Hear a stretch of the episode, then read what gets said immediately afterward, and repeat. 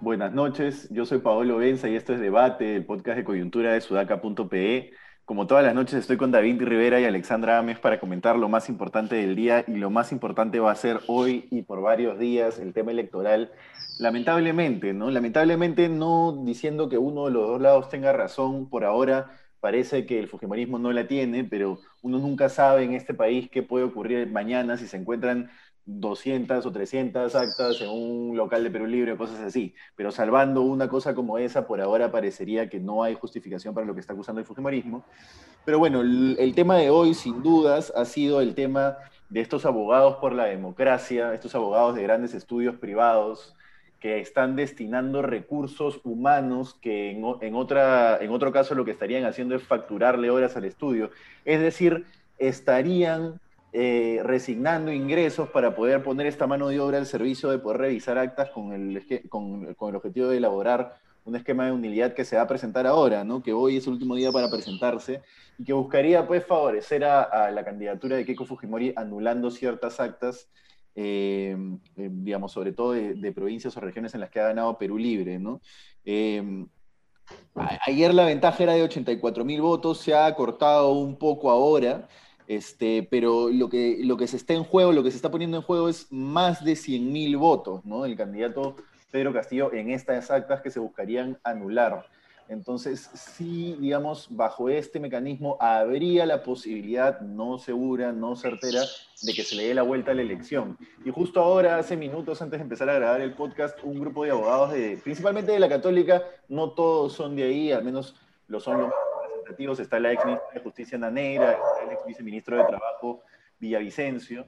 Ellos han firmado un pronunciamiento respondiéndole a los abogados de democracia y diciéndoles que lo están haciendo uno podría o debería considerarse como un aporte de una empresa privada o un partido y eso está prohibido, diciendo que si es están participando los practicantes de los estudios, no se puede considerar o no se podría considerar que eh, está brindando el servicio de título personal, sino es a nivel institucional. Y así varias cosas que, digamos, son cuestionables a partir de esta ayuda que están brindando, ayuda para ponerlo de alguna manera, entre todas las comillas, que están brindando abogados privados al Fujimorismo, ¿no? Pero el análisis de todo esto es que firmas de abogados que facturan horas de sus abogados por un montón de plata, por un huevo de plata literalmente, están poniendo esa mano de obra al servicio de una causa política, ¿no? Y eso demuestra que los tipos están dispuestos a todo. Ese es el primer tema y luego, después de una ronda en la que quiero hablar con ustedes de esto, quiero también hablar de estos llamados a que las Fuerzas Armadas intervengan que me, intervengan, que me parecen, me, parecen preocupantes, ¿no? Pero primero hablemos un poco este primer tema, David Alexander.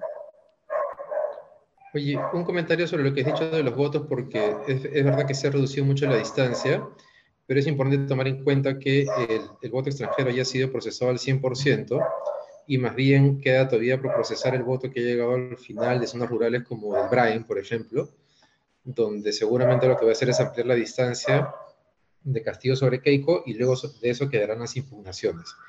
Sobre las impugnaciones, un par de comentarios.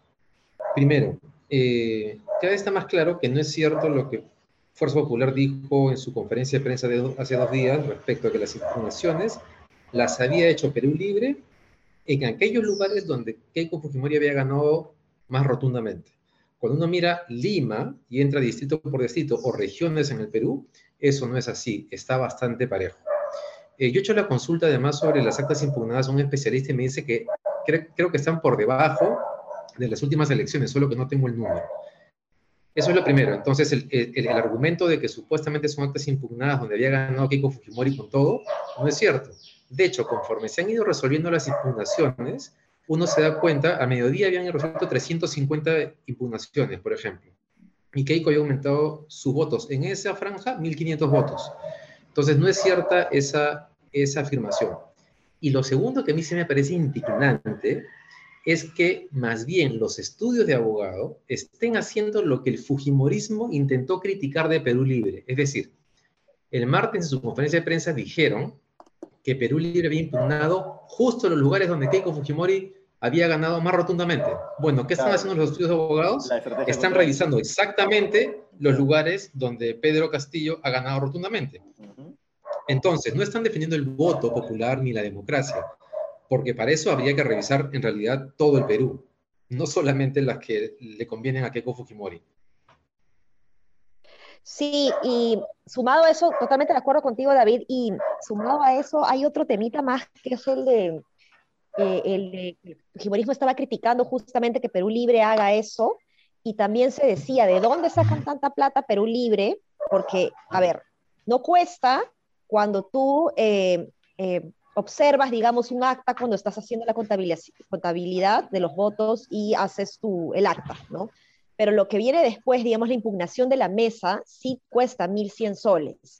Entonces, eh, lo que se había estado diciendo el lunes era de dónde va a sacar Perú Libre plata para impugnar las mesas. Y ahora, pues, estamos hablando de alrededor de un millón de soles, ¿no? Que se tendría que gastar para que el jurado electoral pueda eh, eh, verificar esto. Ahora, dentro de los márgenes de lo legal, yo creo que los estudios, digamos, más allá de que deban revisar todo el Perú, tienen todo el derecho de concentrarse en revisar las actas donde, donde ganó Pedro Castillo, porque bueno, ya está claro que están participando de, de, política y que están participando activamente a favor del Fujimorismo, ¿no? El tema creo yo que sí es grave es cuando se cruzan ciertas líneas y ya para entrar al segundo tema que es más delicado, no se puede pretender, como algunos influencers han pretendido en Instagram, pedir que intervengan las Fuerzas Armadas, ¿no? A poner orden, era la cita textual eh, de un post que fue borrado luego, y por lo menos como ese he visto varios otros de personas que tienen varios seguidores en Instagram y que llaman a que las Fuerzas Armadas pongan orden. Eso es cruzar una línea, ¿no? Eso es cruzar una línea ya no criticable, sino casi eh, antidemocrática, vetable, ¿no? O sea, no se puede tener a una persona llamando al golpe de Estado o creando la retórica para un golpe militar, eso es demasiado. Sí, es eso, ¿no? Dale, dale, dale. No, Pablo, lo que te quería decir es que los estudios abogados tienen todo el derecho a hacer ese trabajo, eh, es verdad, pero ojo con el discurso. Se está intentando posicionar la idea de que están haciendo esto por la democracia y por el país. Porque supuestamente lo que están haciendo es compensar lo que Perú Libre había hecho en el resto del país. Entonces, toda la narrativa del inicio está mal. Y a mí me sorprende, a mí me sorprende la verdad que haya personas como Pedro Cateriano, que conocen tanto el Fujimorismo, y que ayer en RPP tuvo una entrevista vergonzosa con Jaime Chincha, ¿no? Este, está jugando un papel vergonzoso ese rato también. ¿eh? Vergonzoso. No, no, pero que apoyes a Keiko ya, digamos, tienes miedo, el comunismo, el modelo económico, en fin. Pero que tú, que has estudiado el Fujimorismo, que sabes las mañas del Fujimorismo, de pronto creas que un partido como Fuerza Popular, que además tiene a sus aliados a Renovación Popular, al PPC, al APRA, con personeros en todo el país, y de pronto resulta que esa maquinaria eh, va a ser sobrepasada por un partido regional de Junín como Perú Libre. O sea, me estás hablando en serio. o sea, no hay coherencia. Ahora, yo no descartaría, David, perdón que, que intervenga. Este, dale, dale. Yo no descartaría de plano el hecho de que Perú Libre no pueda haber metido mano a actas. En yo tampoco. no, yo tampoco, yo tampoco. Pero eso no es un fraude electoral de gran escala, ¿no? sé, ya para empezar descartemos esa posibilidad. Por eso, ese es el punto. Exacto. La segunda cosa que creo que ya está en marcha es ya, ok, nos olvidamos del fraude, ya no vamos por el lado del fraude, que los, que los influencers, que los líderes de opinión vayan alimentando esa retórica, pero nosotros nuestra estrategia, nuestra estrategia legal con estos estudios que tienen es, ok, fraude, nos olvidamos, pero vamos a pelear voto a voto, ¿no? Anular voto a voto, a ver si con esos votos pasamos y damos la vuelta a una elección, más allá de que haya fraude o no, que fraude yo entendería que implica que la elección está viciada como tal, ¿no? Es que yo creo que ahí, eh, discúlpale con eso termino, es que estás apoyando un tema importante. Es que eso está siendo posible y hay gente apoyándolos porque el mensaje de Keiko Fujimori del martes sobre que Perú Libre habría hecho esta pendejada ha alineado a la gente y la gente cree, tú mira las redes, que efectivamente eh, Perú Libre hecho esto. Sin eso no podrías estar con esta maquinaria funcionando atrás. A ver, lo que pasa es que yo he estado viendo las audiencias, ¿ya? eh, ahora en la tarde. Bien interesante, mira, felicito realmente al jurado electoral especial por haber hecho eh, e-, esta transmisión en vivo. La transparencia en tiempos de tecnología, pues es lo mejor que nos puede suceder para, para recobrar un poquito la legitimidad. Y lo que he estado viendo es que se habían impugnado votos o, no se habían contabilizado votos como válidos, sino como nulos, votos absurdos, o sea, pero de uno y de otro lado, en donde, por ejemplo, se marcaba a Pedro Castillo, se marcaba sobre el lápiz una aspa súper, súper eh, marcada y que había roto el papel, un poquito. Entonces decían, bueno, ya esto se ha roto, no sé qué, ¿qué decidimos? Ya, es válido, ok, es válido. De Keiko Fujimori, no, que esto está acá, eh, el aspa estaba claramente, ¿no? El, y hay una regla, ¿no? Tú te puedes salir del recuadro siempre y cuando eh, los, el cruce de las aspas la intersección esté dentro del recuadro, ¿no? Y eso estaba ahí, entonces que está bien, es válido, era claramente válido. Entonces, yo he estado viendo votos realmente absurdos. Entonces, no puede ser que se utilice este recurso de la impugnación eh, de mala fe y, y, lo están haciendo de dos lados. ¿Quién lo está haciendo más que otro? No lo sé, no tengo información porque me llegan fake news de ambos lados, entonces ya no sé, yo no entiendo nada. Lo único lo que puedo ver es que ambos han estado impugnando eh, votos eh, que eran claramente válidos. Había, un acta, había un acta que tenía una cruz al costadito, chiquitita, chiquitita, al costadito de la oreja Keiko. con miedo, ¿no? Votó con vergüenza, ¿no? sí. Votó con asco, digamos. Ahora, solo para añadir a la conversación, el Ministerio de Defensa, retuiteado, compartido por el Comando Conjunto de las Fuerzas Armadas, ha respondido a estos llamados a que las Fuerzas Armadas intervengan en redes sociales diciendo pues que eso es absolutamente contrario a su papel constitucional, a su rol constitucional, ¿no? Y, digamos, recordándole a todo el mundo que no pueden ser utilizados por personas a través de las Fuerzas Armadas, salvo autorización expresa de la máxima autoridad de dichas instituciones, ¿no? Entonces, ya que, que, que el Comando Conjunto junto con el MINDEF hayan tenido que pronunciarse sobre esto es como alucinante para un proceso democrático, ¿no? Es realmente esto escalado. Este, y hay, hay, que tener mucho cuidado con eso. Yo siempre, siempre, siempre sigo pensando, siempre, siempre pensé y sigo pensando desde hace por lo menos dos meses de que están todas las condiciones puestas para que un militar con aspiraciones dé un golpe. ¿no? Creo que al menos puestas más que en cualquier otro momento de los últimos 30 años. Entonces, mucho eh. Eso, eso, Paolo, pongámonos en los escenarios que se vienen, ¿no? Eh, ¿qué, qué, qué falta? ¿Qué toca? Imaginemos que, que Keiko Fujimori gana en mesa. Eso, eso es lo que ¿cómo, ¿Cómo reaccionaría Perú Libre? ¿Qué pasaría en las calles? ¿Y qué tanta muñeca o manejo tendría Sagasti para confrontar o detener esta situación?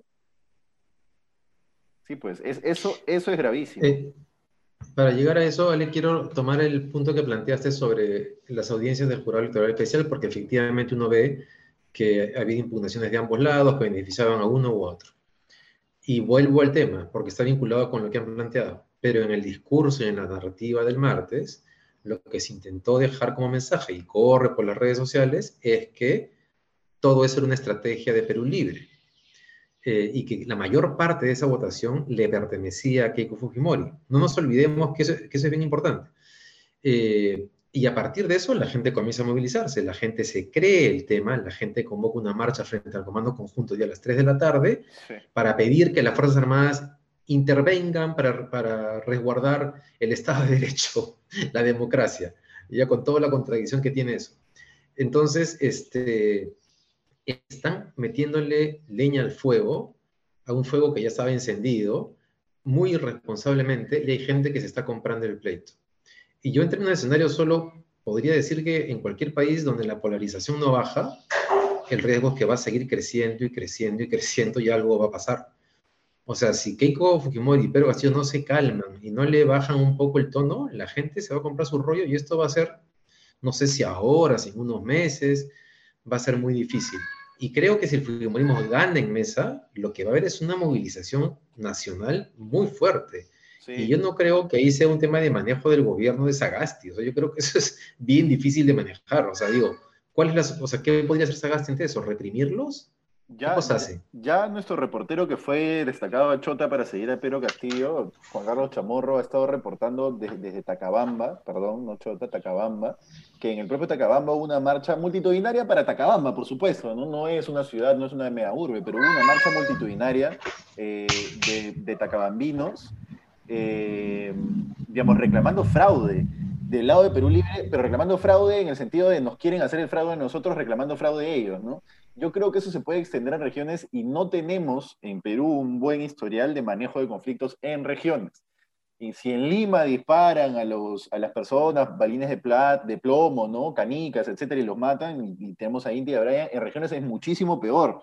Entonces, si es que entra la policía o el ejército, sobre todo si es que entran las Fuerzas Armadas a esta, a esta cuestión, vamos muertos. Eso es uno. Y lo otro que quería destacar y felicitar es el trabajo que está haciendo el equipo de redes sociales de la OMPE, desmintiendo fake news, como por ejemplo el que puso Carlos Paredes, ¿no? etcétera.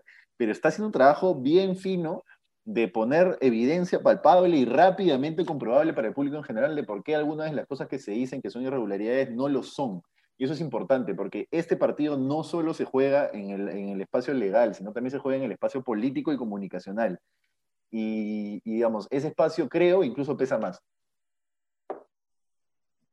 Sí, pero a ver, ojalá esto ya pueda terminar, ¿no? Lo único que está haciendo el Fujimorismo me parece es alargar las cosas eh, y esperemos que todo esto se pueda terminar pronto y ya asumir, ¿no? Eh, asumir como, como ciudadano maduro, ¿no? es que por algo, pero no, pero no solamente es Keiko, son los electores. Y hay algo que sí que me decepciona, ¿no? Todas las personas que, ya lo dijo David, ¿no? Tampoco quiero que nos repitamos acá, pero pero todas las personas que han estado, que han rodeado a, Keiko por defender la democracia, que me, queda clarísimo que tengan este, este rollo de, ya no, no, tengo miedo al, comunismo, los vínculos de, Bermejo con el terrorismo, es totalmente válido el, el, temor, ¿ya? En verdad sí, pero de ahí a, a, hablar de la democracia, ponerse la camiseta y después tomar eh, eh, estos, hacer estos actos, digamos, de que, que, no es, donde no se está respetando justamente la democracia, es lo que me genera mucha, mucha lástima, ¿no? Mucha pena por las personas que se supone son los baluartes de la, de la democracia, ¿no? ¿Dónde está Vargas Llosa, por ejemplo? ¿Dónde está Vargas Llosa exactamente? ¿Por qué? Perdón, Álvaro Vargas Llosa ha salido a, a, respaldar a, eh, la posición de Keiko Fujimori y Pedro Caterino también ayer. Perdón por mis gatos que están como, como, Como, como, el país, que están aquí Llorando. una bronca media rara, perdón, perdón. Este, pero han salido a, a, respaldar al, al Fujimorismo. Sí, me refería al papá. del, del, hijo yo no sé. El hijo no representa nada. No, no, no, no. Álvaro ha salido a decir, no, no, no, Álvaro ha salido a decir que ha conversado con su padre y su padre le ha dicho que diga tal cosa. Este, eso ha puesto ah, Eso, ¿así? Claro, pero ojo, a lo que voy a hacer lo siguiente, porque ese punto que plantea Sal es muy importante. A mí no me sorprende que el Fujimorismo haga esto. Eh, eh, digamos, ya tenemos, digamos, su currículo es amplio. Este, lo que me sorprende es la gente que está defendiendo el discurso que pretende armar el Fujimorismo. Porque miren, un, ejemplo concreto. En el, martes dijeron, no yendo a los ejemplos que ponía Pablo de la, de, de la OMPE, que en una mesa en un lugar del país resulta que habían dos o tres personas con el mismo apellido. Bueno, la OMPE ya este, dijo que efectivamente hicieron un sorteo y salieron personas con el mismo apellido. Y conversando con, bueno, con personas que conocen de comunidades, resulta que en las comunidades eso es muy común. Sí, Porque, claro, son pueblos chicos. claro, pero para los abogados limeños, eso es una irregularidad. Entonces ha habido una conspiración. había, un meme que decía, abogados blancos se dan cuenta de que puede haber personas con el mismo apellido y no ser familia, ¿no? Por ejemplo, Pérez, pues, pues Pérez hay mil, ¿no? O sea... No, pero eso es una jugarreta, pues, ¿no? Es una jugarreta que ellos no, no es que no se sepan, sino que están usando eso como excusa para, para, para molestar un poquito, ¿no? Sí, pero hay gente que se está comprando el rollo. eso es, lo que me da pena, pues a eso me refería, ¿no? Así se crea ese rollo, se crea con fake news, así funciona la fake news, ¿no? Ese es el, camino, digamos. Eh, tal cual es un camino, debe estar en un manual. Si hay un manual para el fake newser, está ahí, crea fake news, crea una sensación que no existe, después alimentala constantemente, cosas que sean verosímiles, refuerza prejuicios, bla, bla, bla, bla, bla, y todo termina en, un, en una especie de golpe, ¿no? pues. Así es, así es, una, lástima. Una última cosa que no quería dejar de comentar, ahorita mientras grabamos, el gobierno en una conferencia que hace casi siempre ha identificado, semanalmente creo que lo está haciendo ahora, ya no le estoy siguiendo tanto el paso, pero ha identificado la variante India en el Perú, la variante Delta. Eh, y eso ha sido identificado en Arequipa y ha sido identificado además sin antecedentes, un caso sin antecedentes de viaje, es decir, que sería de transmisión comunitaria. Eh, y, eso, es, eso, es, eso, es, medio grave. Y, y, es tan grave que han declarado en estado de emergencia a algunas provincias de Arequipa, Arequipa, Carabelí, Castilla, ¿no? Ya han mandado un equipo del MISA a hacer un, una especie de cerco epidemiológico. No nos olvidemos que todo esto está pasando en pandemia y no nos olvidemos que todo esto está pasando cuando la, el coronavirus no ha amainado como amainó cuando estábamos en las marchas de, contra Merino en septiembre, en, perdón, en noviembre del 2020. No ha amainado de esa manera. O sea, si hoy toca salir a las calles vamos a exponernos muchísimo más. Si hoy hay represión, si hoy hay eh, heridos en una marcha donde, digamos, el Fujimorismo o Perú Libre protesten, esos heridos van a ir a servicios de salud que están colapsados. Entonces, no nos olvidemos de eso. Eh, Pablo, una, Pablo, una pregunta. ¿Es, ¿Es, la variante india que ha llegado al Perú o, qué ha pasado? No, comprendí bien. Sí, caso identificado de variante Delta, que es la variante india. Paciente mujer de 78 años procedente del distrito de Cerro Colorado de Arequipa. Inició síntomas caracterizados por todos, dolor de garganta, bla, bla. La muestra fue tomada el 15 de mayo. No refiere viajes recientes. Tuvo contacto con familiar con sospecha de COVID-19. Eh, se viene coordinando con el CDC para el estudio del caso, bla, bla, y se ha declarado en, en riesgo extremo a algunas provincias de, de la región Arequipa, ¿no? Y, y, se ha mandado a un equipo del MINSA para que haga cerco epidemiológico. Eso es, y eso, quiere decir que ya está en diferentes lugares, ¿no? Lo, más, probable, lo más probable claro. es que ya esté a transmisión comunitaria. Así es, así es. Este país, ¿qué, qué más? ¿Qué estamos y pagando? El Congreso, ¿Qué, el Congreso, el Congreso. Ah, bueno, y hoy día empezaba el Pleno, pues no, el, sí, pleno, el pleno sí. extendido en el cual iban a poner reformas constitucionales al caballazo y candados para que Castillo, para que, bueno, esa es la interpretación, ¿no? Castillo, Van a esperar a ver quién gana para decidir qué hacer. Exacto, exacto, exacto, exacto. Pero bueno, es increíble la, la, precariedad de la política en el Perú a lo que, a lo que estamos llegando. Un, es uno, fuerte. Una consulta, ¿qué estamos pagando, no? O sea, ¿en qué momento nos equivocamos? ¿En qué momento sembramos lo que estamos cosechando tantas desgracias hoy? Pandemia, muertes, este, crisis política constante, amenaza de hasta ya de golpe de Estado, ¿en, ¿en, qué momento? ¿no? Estuvimos en unos años de bonanza, marca Perú, todo parecía excelente, cada vez más trabajo, la gente salía de la, entre comillas, ¿no? Salía de la pobreza, desarrollo inmobiliario por, en grandes ciudades por todos lados, y ahora parece que todo era un espejismo, bueno, no parece, lo era. Ahora, yo quiero hacer un comentario sobre eso, Paolo. Digo, hay muchos puntos críticos de crisis, pero si hay uno que es importante es cuando en el Perú se comenzó a hablar de las cuerdas separadas. Es decir, cuando comenzó a ser visible que la política y que lo social podían tener una, una injerencia en lo económico y la gente que defiende el modelo, no, no, no, no. A ver, vamos a hacer esto por cuerdas separadas. Es decir, era posible separar dos realidades en, una, en un mismo país. Y bueno, y así, y así, así hemos llegado a la, a la crisis de la, del sistema político y de justicia, ¿no? Lamentablemente. Carlos Ganosa y Andrés Strilich tenían este libro El Perú está calato, ¿no? En el que hablaban sí. de, cómo, Exacto. de cómo podríamos haber hecho todo bien en la macro, pero estábamos calatos ante Ya estábamos otra. advertidos, ¿no? Sí. Bastante. Sí, ya sí, estábamos advertidos, sí. Bueno, muchachos, nada, hemos llegado al final. Eh, Alexandra nos debe un chifa. que, que, que, bueno. que, he recalcado, pero bueno, todavía no se conocen los resultados finales, así que todavía. No, no. Ale, Ale, Ale ido, ha ido a un estudio de abogados hoy día a ver si podía conseguirle votos a, a prestar sus servicios, a prestar sus servicios. No, no, lo que hay que pagar, hay que saber perder, por supuesto que sí. Bueno, bueno, nada, eso, terminamos con eso. No se olviden de seguirnos en sudaca.p y compartirnos en nuestras redes. El podcast de ayer ha tenido una, una compartida casi masiva, multitudinaria. Así ah, nos han pedido, no lo hemos hecho hoy día, ¿verdad, Paolo? Sorry que te interrumpa, pero ya mañana nos han pedido que hablemos más del próximo gabinete Castillo, así que mañana hablaremos de eso. En un eventual gobierno, así es. Así que mañana ya estaremos conversando de eso. Muchas gracias y no se olviden de seguirnos. Hasta mañana. Chao, chao. Hasta mañana. Chao, chao.